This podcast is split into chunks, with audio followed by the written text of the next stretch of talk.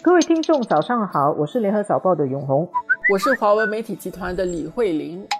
上个礼拜到这个礼拜是美国政坛的一个重要时间点，美国的两党，民主党跟共和党都召开了全国代表大会，各自正式推出了他们的总统候选人。上个星期呢是。民主党的总统候选人拜登跟他的副手人选正式亮相。这个礼拜呢，星期一的时候，就共和党正式推举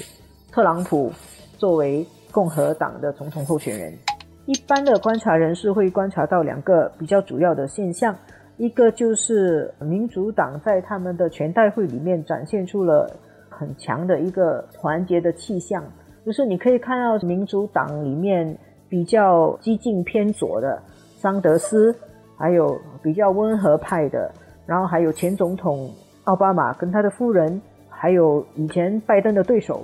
都到民主党的全代会上面去替拜登站台，目的就是要让白宫易主。我自己觉得啦，就是这次呢，团结民主党的最主要是特朗普。特朗普成为民主党各个派系的粘合剂，对，而不是拜登。其实大家也看到拜登的弱点，但是恰恰是怕他不会赢，所以所有的人都要拱他。拱他的那个目的就是一定要把特朗普给撤下来，有了一个共同的敌人。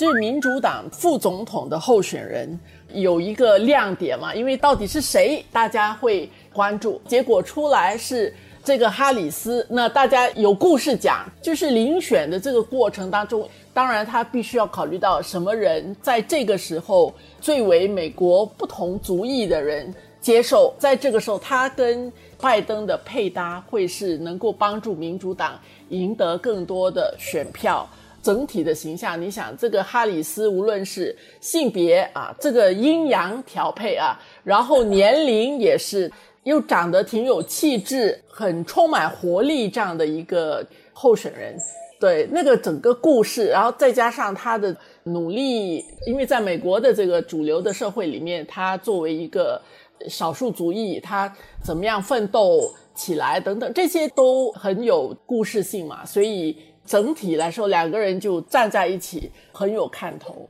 一般是认为这个哈里斯啊，他有个中文名叫贺锦丽啊，他做拜登的副总统搭档有几个方面的加分啊，一个就是性别就是女性，然后另外一个就是他是印度裔跟亚马加裔的，他母亲是印度人，父亲是亚马加人，所以是亚非的混血儿，亚洲跟非洲。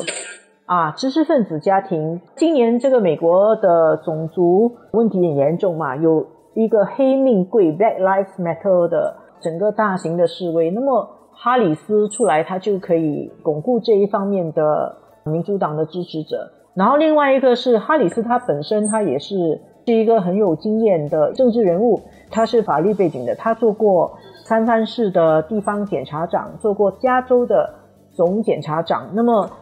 这次选举，有些人说可能是一个要强调治安的选举，然后呢，强调这个打击犯罪的选举。那么，哈里斯他本人曾经做过检察长的这个履历，可以让有一些美国比较保守的人对拜登跟哈里斯的组合更有信心。那么呢，还有一个 加分点哦，就是他在跟拜登辩论的时候。他给拜登很大的压力，包包括他问政的时候，他的作风是很凌厉的。这个拜登的形象就比较温和啊。有一种分析就是说，在跟对手交锋的时候，还有整个选举的过程中，他可以很好的扮演这个副总统应该扮演的作用，就是帮助拜登去反击、反攻对手。这个他可能可以做得很好。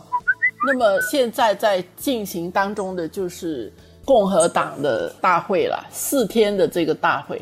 现在的安排就是跟过去不一样啊。我们看到每天晚上特朗普他都要出来讲话的。第一天出来讲话的时候是说他帮助很多之前被囚禁在外国的美国人回国。共和党的大会有一个特点，就是相对于民主党的全代会来说，民主党全代会主要就是谈国内问题，其实就是谈特朗普的不适任。